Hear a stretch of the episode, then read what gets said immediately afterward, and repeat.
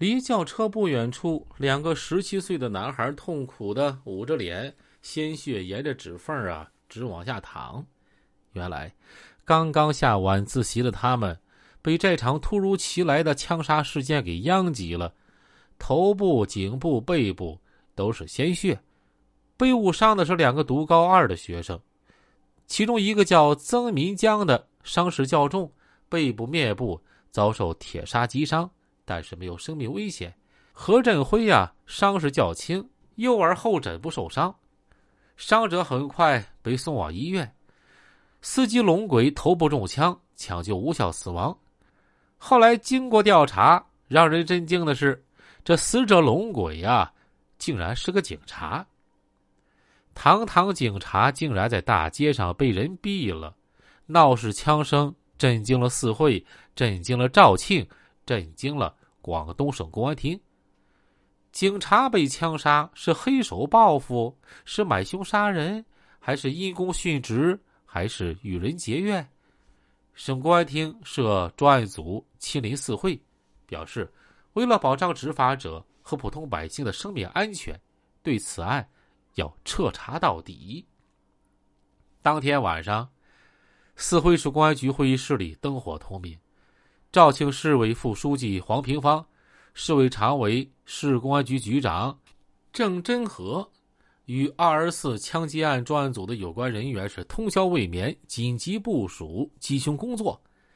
警方调查发现，死者呀是四会市公安局经侦支队的民警龙杰峰。二十七岁，警校毕业，先后在四会市公安局东城派出所经侦支队工作，曾任巡警和民警。然而，就在警方通宵开会、紧锣密鼓缉拿凶手的时候，这四会市大沙镇摇沙乡鞭炮齐鸣，红透了半边天。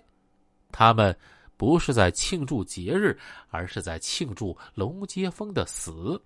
呵，那鞭炮声啊，噼里啪啦，持续了一个多小时，还有人放烟花庆祝，大沙热闹的不得了，街上的烟花鞭炮都卖光了，去晚的人啊都买不着。住在大沙的吴伯清晰的记得那天晚上放爆竹的情景，他说呀：“哎，第二天我才知道啊，当天晚上这个龙杰峰啊，被人啊买起了。”这买起啊，就是买凶杀人，去放鞭炮的大都是酒吧、娱乐场所的小老板儿。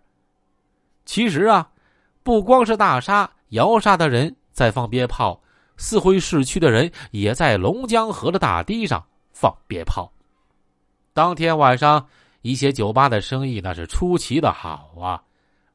凌晨一点多了，我酒吧里的七个大包厢啊都坐满人。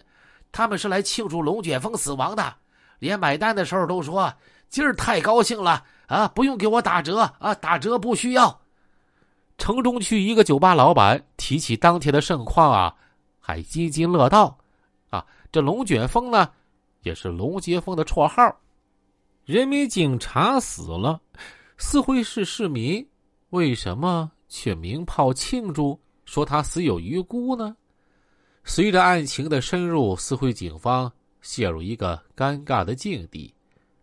作为人民警察的龙杰峰，竟然是四会最大的黑恶势力龙兴社的老大，绰号“龙卷风”“龙鬼”。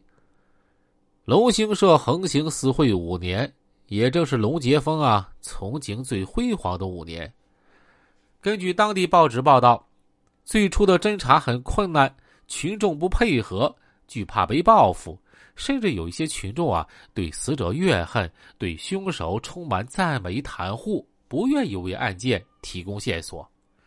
不破此案，绝不收兵。局长郑真和一声令下，掷地有声，要消除群众顾虑，必须先打掉四会的黑势力。一场声势浩大的打黑除恶专项整治行动，在四会就拉开了序幕。龙杰峰以及其组织的龙兴社的罪恶黑幕啊，也一点点的浮出水面。调查发现，一九九九年，时为四会市东城派出所民警的龙杰峰秘密组织黑社会性质犯罪团伙，暗中招募一百五十多人，逐步形成了以龙杰峰为首，以黄向华、黄建华、江军鹏、曾浩斌、邓耀明、张少荣、蓝志鹏等人为骨干，以龚顺安、张峰等人为主要成员的犯罪组织龙兴社。知情人士透露。龙兴社的班底儿是罗元帮，龙杰峰的家在四会市罗源镇。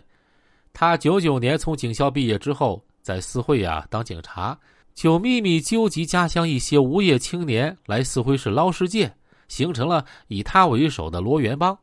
后来随着帮会成员壮大，在四会打出一些名声，就成立了以他的姓儿为名头的龙兴社。